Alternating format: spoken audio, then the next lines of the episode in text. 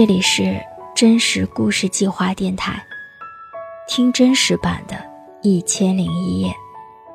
微信公众号搜索“真实故事计划”，在文章下方留言，分享属于你的真实故事。我是主播木格，今天的故事名字叫做《拥有 G 罩杯的女孩》，故事作者名叫马拉拉。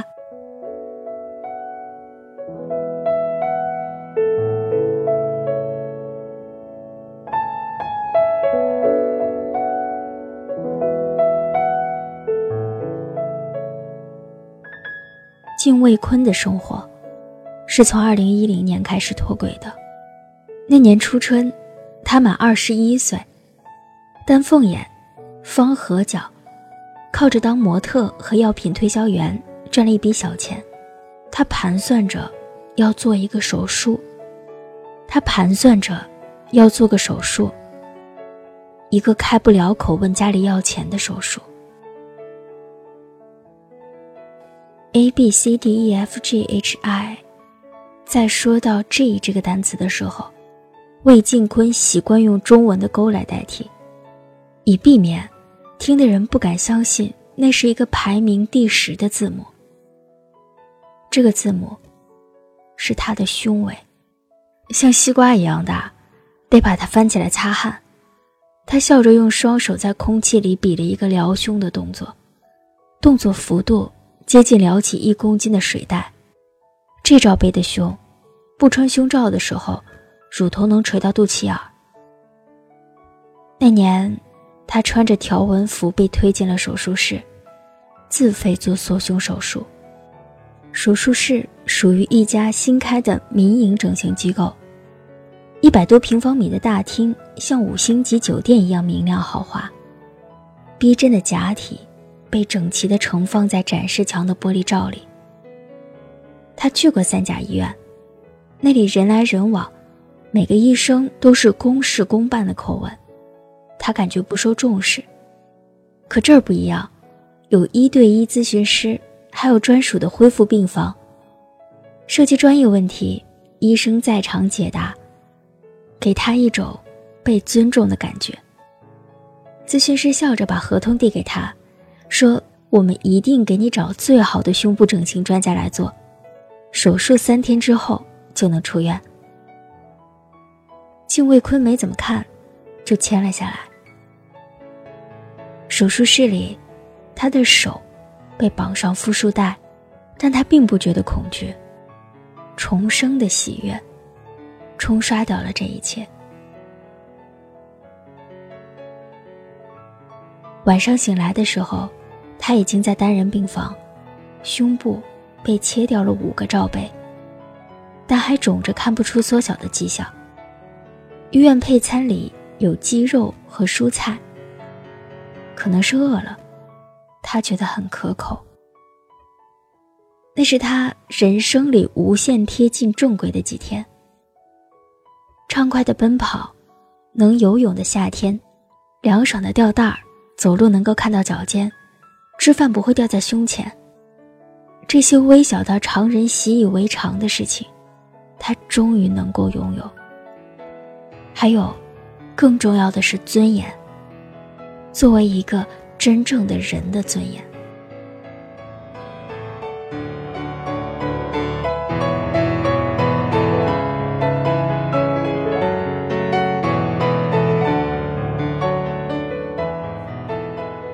十三四岁，女生发育的年纪，流行一种特别的小游戏，互相用手指戳胸脯，在那里，小蘑菇开始冒头，棕色的乳晕开始变得蓬松，和几乎同时到来的初潮一样，被戳的痛感，宣告着少女时代的开端。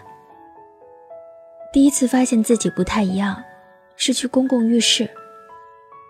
三三两两和朋友泡在热水池里，同行的女生看到之后说：“你的胸为什么那么大？”他低头发现，自己的雏形确实和别人不在同一个年纪。被说的多了，他便也不再去公共浴池。十六岁的时候，敬卫坤四十公斤，胸已经长成了一罩杯。每天他都希望，他们能长得慢一点，因为已经到了不能轻易被遮掩的程度。他开始有“大咪咪”等奇奇怪怪的外号。体育课跑步的时候，胸不听话的上下颠簸。在不懂事的青春时代，“波涛汹涌”这样的成语，有它另外的含义。他走在人群里，他这个人，好像是可有可无的。女生看他的胸，男生也看他的胸。偶尔去超市，售货员阿姨鄙夷着眼睛，看他没遮好，有些微微露出来的乳沟。他说：“走到哪儿都有人对你指指点点，不就是胸吗？有什么好看的？如果只有这些，其实也还好。但慢慢长大，他成了某一种猎物。”中学的一天晚上，敬卫坤去参加一个朋友的生日聚会。中途，他一个人去一楼院子里上了洗手间。要上楼的时候，有个男生堵住了他。天已经漆黑了，二楼的灯开着，但是毛茸茸的，显得距离遥远。他认出了那个人，是聚会上一个年纪二十出头的男生，还来不及读取他脸上的表情。他扯着他的胳膊往一楼一个小黑屋里拽，伸手就开始摸自己的胸。他说，他当时害怕，是真的害怕。他特别大声的喊救命，但是没有人听到。在他准备进一步动作的时候，他踹了他一脚，才终于逃开。那天出门，他是偷偷溜出来的，因为爸妈时常叮嘱他。女孩子不要晚上出门，不安全。所以他没有报警，也没有告诉爸妈，因为他感觉是自己做了错事儿。这样的事情并不罕见，只是情节或轻或重。他早就知道，一切源头在于他过于硕大的胸。在某些男性的眼里，它代表着放荡。和容易得手，他们会觉得好像你就是一个比较容易接触的女孩子。金卫坤遇到性骚扰总是默默的忍受，但又感到不解。他说：“有一些人思想很奇怪，你知道吗？他好像就觉得，你好像接触的男人多了，胸才发育的那么快，长得才这么那啥。我缩胸，不是为了美什么的，我只想当个正常人。”这样的话，他说了不下三次。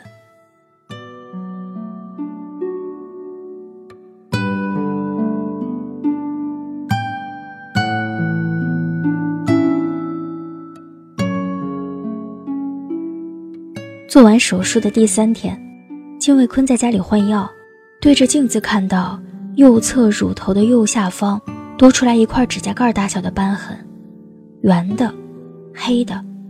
像发霉了一样，他赶到医院询问情况，医生用十厘米长的细针戳进他的两侧乳房，右边没有感觉，然后又再戳了几次，还是没有感觉。医生说两边胸恢复程度不一样，回家再等几天。于是他回了家，感觉每多照一次镜子，那个霉点就扩大一些。第五天的时候，整个右侧乳房都黑了。他后来才知道，组织全部坏死。他的生活彻底宣布失控，医院没有修复好自己的胸，把他切成了残疾。敬卫坤回到家里，整晚整晚的失眠。手术不能沾水，他半年没有洗澡。家里没有人为他出头。他爸爸反而说：“让你造，真丢人。”和性沾边，是乳房这个器官的原罪，而谈性色变，是中国人的原罪。他的爸爸是后爸，家里有个弟弟，他们是一家人。她自己作为母亲上一段婚姻的附属品，一直是可有可无的角色。从医院回来一个月之后，伤口依然没有长好的趋势。傍晚，她站在阳台边上，伸出了一只脚，决定去死。但是被发现了，没死成。敬卫坤开始没日没夜的在网上曝光那家医院，一天发几百个贴，还联系了央视记者。最后，主刀医生被吊销执照。二零一三年，他去拍了一套艺术照，如果假装不知道胸是坏的，看上去是一个正常人。金卫坤说，那时候也有男孩子追，但是不敢谈，就是自卑。觉得自己连个正常女人都不算，在生活不知道怎么继续下去的时候，有个朋友介绍他去一档整形节目，名字叫做《许愿清单》，那是韩国提供免费整容的综艺节目《Let 美人》的中国版。之前有一名巨乳症患者曾在里面得到了治疗。那年。中国第一次超过美国，成为赴韩国整容人口最多的国家。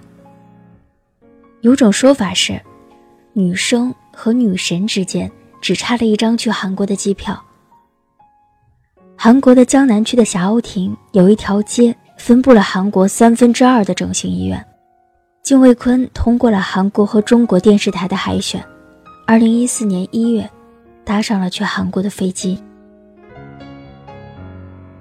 机票是预先订好的，他和参加节目的另外几个姑娘从北京出发去首尔。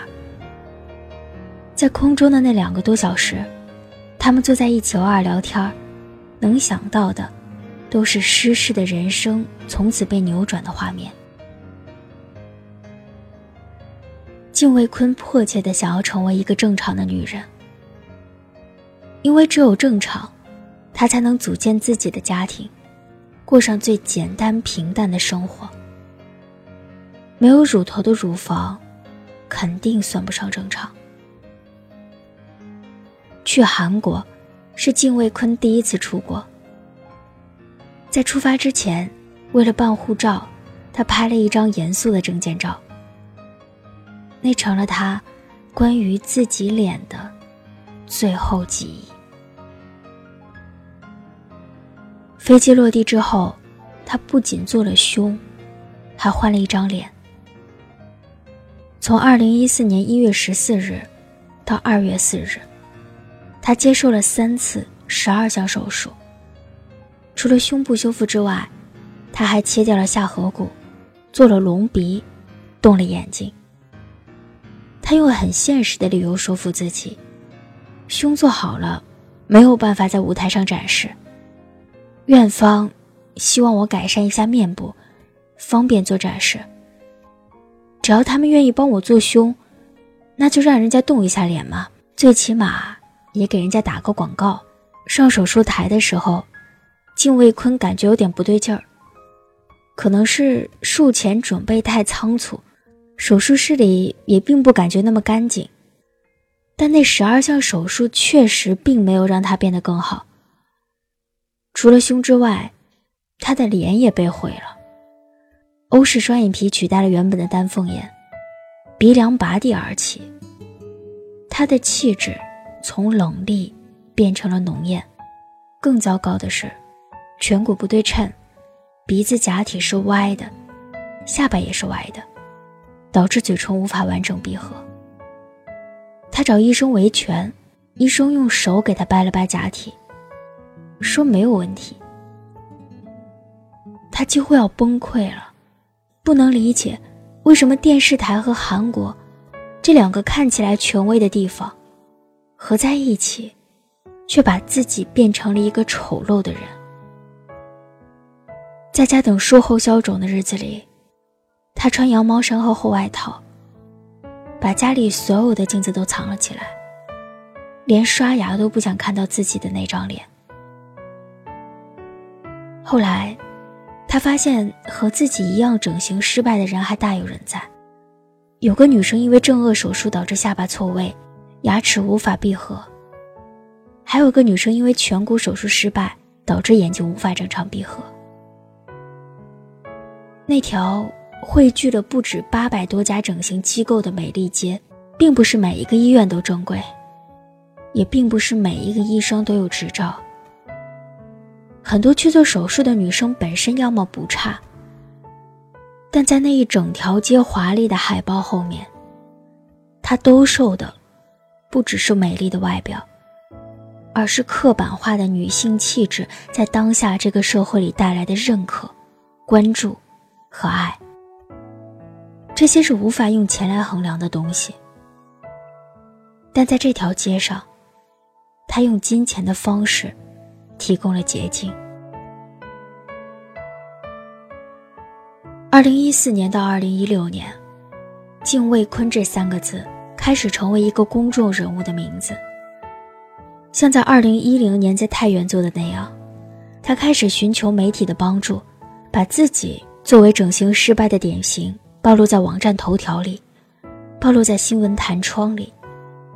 他也因此认识了一群整形受害者，他们用偌大的塑料纸印上自己手术失败的照片，在韩国的街头戴着帽子和墨镜进行示威，但结果总不如人意。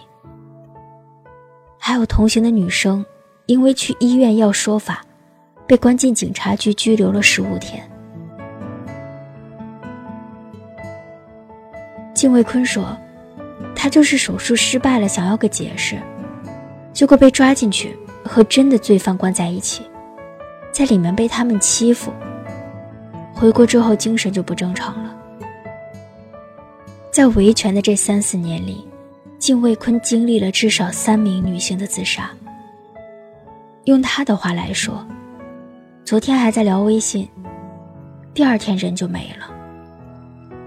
他知道那种处境。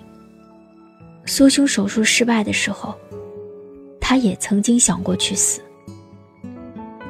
但现在，因为奇特的经历和乳房这个敏感的器官，他比其他受害者得到了更多的关注。有部分整形机构提出来免费给他做修复，可背后都充满了利益的味道。为了修复破碎的胸和脸，他已经做了十次、十七项的手术。他收获的结局是，一大块黑色的斑痕覆盖在他右胸的中央，乳头、乳晕都已经缺失，脸上被钉入了十二根钉子。二零一六年八月五日，金卫坤登上了《我是演说家》的舞台。那是他刚刚结束全脸修复不久，有些地方仔细看还没有完全恢复。他笑着在里面唱着：“我的脸，我的眼睛、鼻子、下巴，我的酒窝，全是假的。”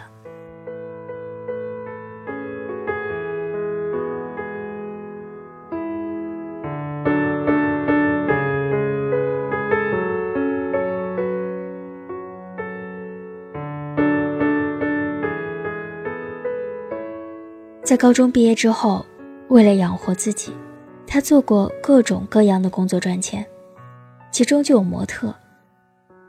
大学的时候，他跟一群朋友去北京电影学院门口蹲过一阵子，拿到了自己的第一个广告。从那之后，他慢慢开始成为一名演员。我是演说家节目播出之后，他获得了小小的名气，微博粉丝数。也慢慢增长到了今天的三万五千。于是他决定投入新的生活。他积极的跑剧组面试，大大小小的戏约从年头排到了年尾。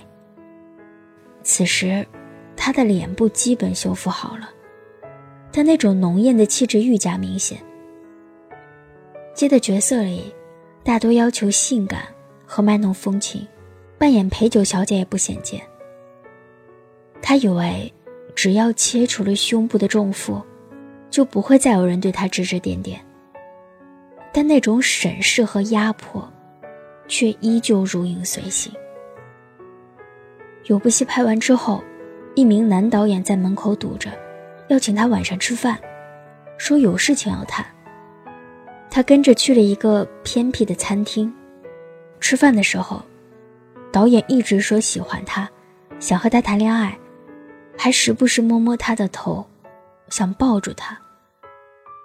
同行的一个朋友在旁边送话说：“这个导演现在手里有很多资源，你拍戏都不用愁。”那种年少时候对男性的排斥感又翻了上来。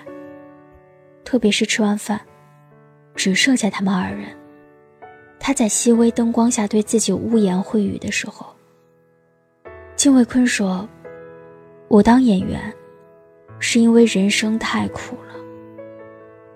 你知道吗？在表演的时候，我可以成为任何人，而不是我自己。”拍戏的好处在于，一场戏，就算再撕心裂肺，导演喊咔的那一声，一切就都停了。但生活不是，永远都不知道是这一站，还是下一站更痛苦。在演戏上，金卫坤从来不挑角色。只求能够抽离自己。他说：“这个圈子其实不太适合我的性格，我也做不到八面玲珑，我也不是那种能演的人。潜规则这种，放我身上门都没有。”金卫坤花了一段时间，去习惯自己的脸，因为现在的他和二十岁的自己已经完全不一样了。正常尺寸的丰满胸部、大眼睛、高鼻梁、尖下巴、吹弹可破的皮肤以及标准的瓜子脸。有人说他长得像张馨予，但季卫坤的性格并不像那张脸看起来那么性感温柔，而是更像一个男孩。一个人的脸。要和他本来的气质相符合。如果你是一个很王熙凤的人，却整了一张林黛玉的脸，看起来就会很奇怪。他最近在做一款关于整形的视频节目。接纳自己本来的样子，是他想要宣扬的价值观。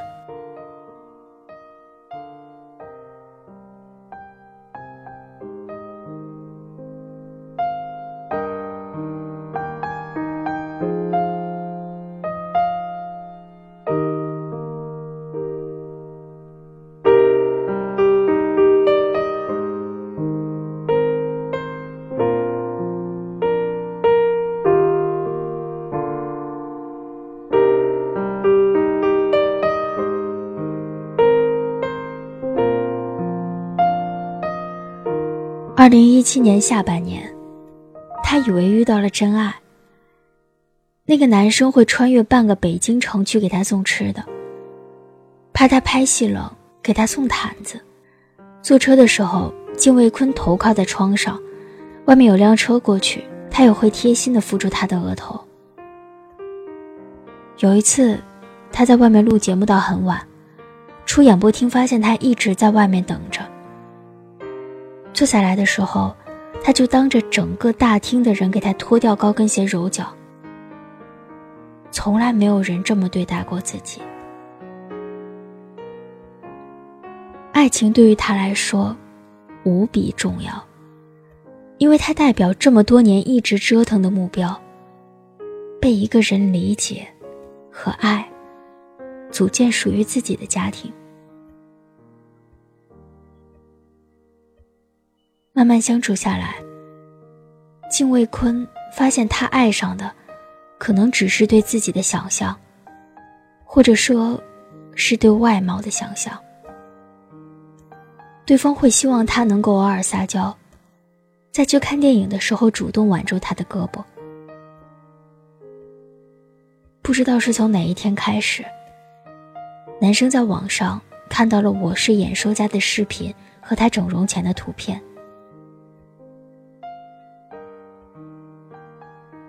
个人就变了。在两个人好不容易见上一面，吃饭的时候，男生会冷不丁的问他：“你以前怎么那么丑？你怎么那么爱慕虚荣？”整容，就等于爱慕虚荣。不管是因为什么原因，上节目更是爱慕虚荣。不管是什么动机，很多人都是这样想的。金卫坤很清楚，他也不知道要怎么去回答这些问题，因为辩解无用。这个时代，在网上看到的就是事实，也不是没有理解自己的人。去年有一个爱慕对象写过一封情书给他，内容大概是他完全能够理解这些年他所经历的痛苦。他不介意所有外界指责他的话，因为心疼他。金卫坤说：“如果当时我的男朋友能对我说这些多好。”后来，他们最终选择了分手。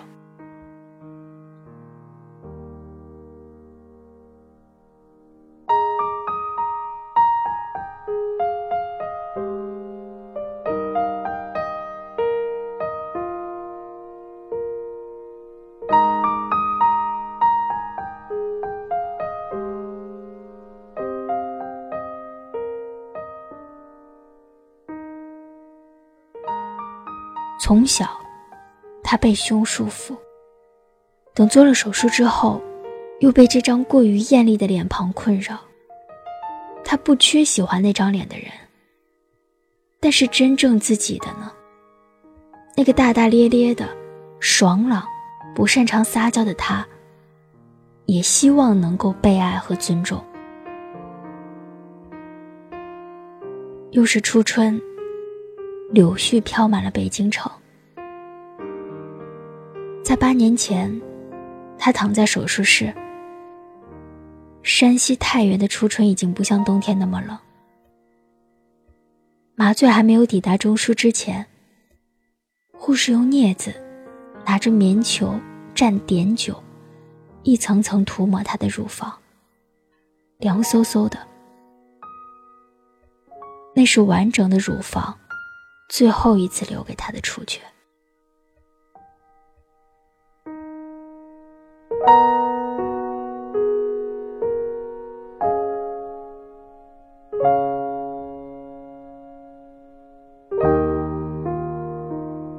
今天的故事就到这里。